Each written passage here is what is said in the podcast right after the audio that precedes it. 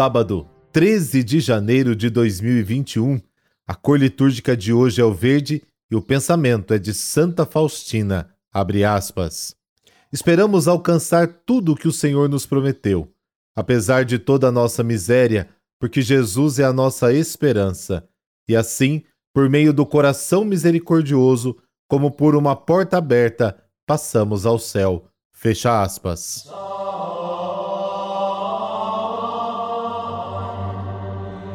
Pelo sinal da Santa Cruz, livrai-nos Deus, nosso Senhor, dos nossos inimigos. Fazei, Senhor, brilhar em nossos corações o esplendor da ressurreição, para que, livres das trevas da morte, cheguemos à luz da vida eterna. Amém.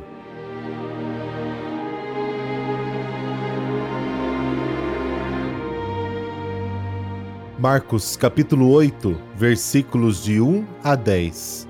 Naqueles dias havia de novo uma grande multidão e não tinham o que comer. Jesus chamou os discípulos e disse: Tenho compaixão dessa multidão, porque já faz três dias que está comigo e não tem nada para comer. Se eu os mandar para casa sem comer, vão desmaiar pelo caminho, porque muitos deles vieram de longe. Os discípulos disseram: como poderia alguém saciá-los de pão aqui no deserto? Jesus perguntou-lhes: Quantos pães tendes? Eles responderam: Sete.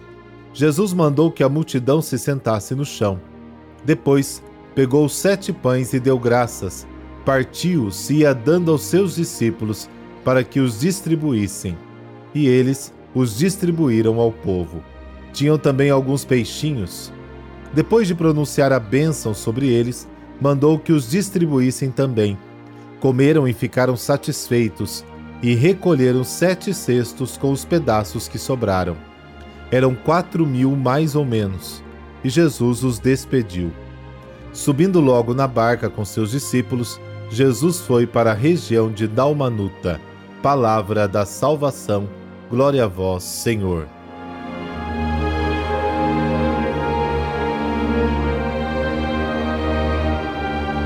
Marcos relata duas multiplicações dos pães, a do capítulo 6 e a do capítulo 8. O que impressiona, em primeiro lugar, nessas histórias é a multidão. Uma grande multidão que veio a pé de todos os lados, seguindo Jesus dias e dias. Segundo alguns, tal multidão seria uma espécie de movimento político messiânico que via em Jesus um possível líder. É provável, afinal, João a respeito do mesmo episódio, nota que a multidão procurava Jesus para fazê-lo rei. João capítulo 6. O clima político da Galiléia naquela época estava superaquecido e não demorou muito para despertar o fanatismo messiânico. Por exemplo, Flávio Joséfo, um dos historiadores que viveu no tempo de Jesus, escreve: Homens enganadores e impostores que, sob a aparência de inspiração divina, operam inovações, induziram a multidão a atos de fanatismo religioso e os conduziram para o deserto, como se Deus lhes tivesse mostrado sinais de liberdade iminente. Isso está na sua obra Guerra Judaica. Sob esta luz, na primeira multiplicação dos pães, ganha importância o detalhe de que Jesus obrigou os discípulos a irem embora e ele após despedir a multidão, retirou-se ao monte para orar. Capítulo 6, versículo 45. Jesus não atende às expectativas políticas da multidão, mas se distancia dela, encontrando na oração a clareza do caminho messiânico da cruz e a coragem para percorrê-lo. Esta segunda multiplicação dos pães ocorre em pleno território pagão, como uma prefiguração da Eucaristia oferecida ao universo, oferecida em plenitude também aos pagãos. As sete cestas de sobras são destinadas às setenta nações pagãs, de acordo com a tradição bíblica judaica. Você pode conferir Gênesis capítulo 10. Mais uma vez, Jesus dá o pão e renova a sua misericórdia. Ele não se cansa de nós, não desanima com nossa dureza de coração. Ele insiste em seu dom inúmeras vezes. Aliás, a história como um todo é o tempo da paciência de Deus.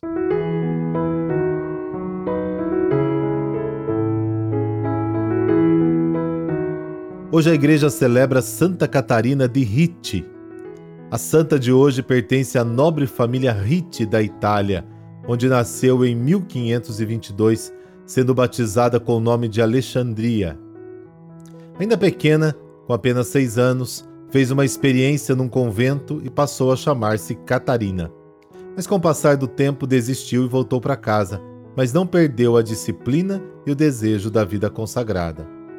Teve possibilidade de casamento, mas a vida consagrada pulsava no seu coração.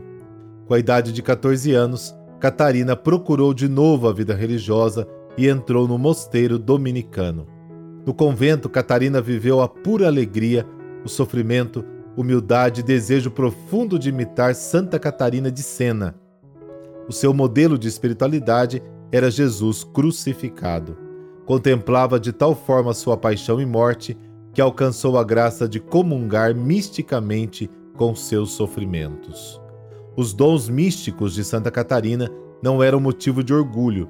Sua vida comunitária era tão encarnada no Evangelho que chegou a ser no convento mestra de noviças e superiora por mais de 40 anos.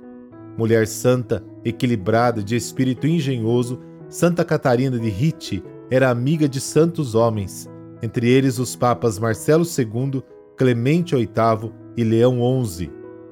Também manteve correspondências com São Felipe Neri e São Carlos Borromeu. Era grande conselheira espiritual. Foi fecunda escritora. Recomendava o domínio de si, a luta e a mortificação dos sentidos para se abrir à graça da alegria e da paz.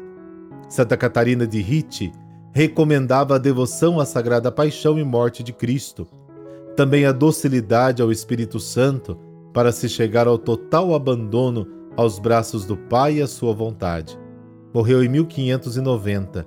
Foi beatificado em 1732 pelo Papa Clemente VII e canonizado em 1746 pelo Papa Bento XIV.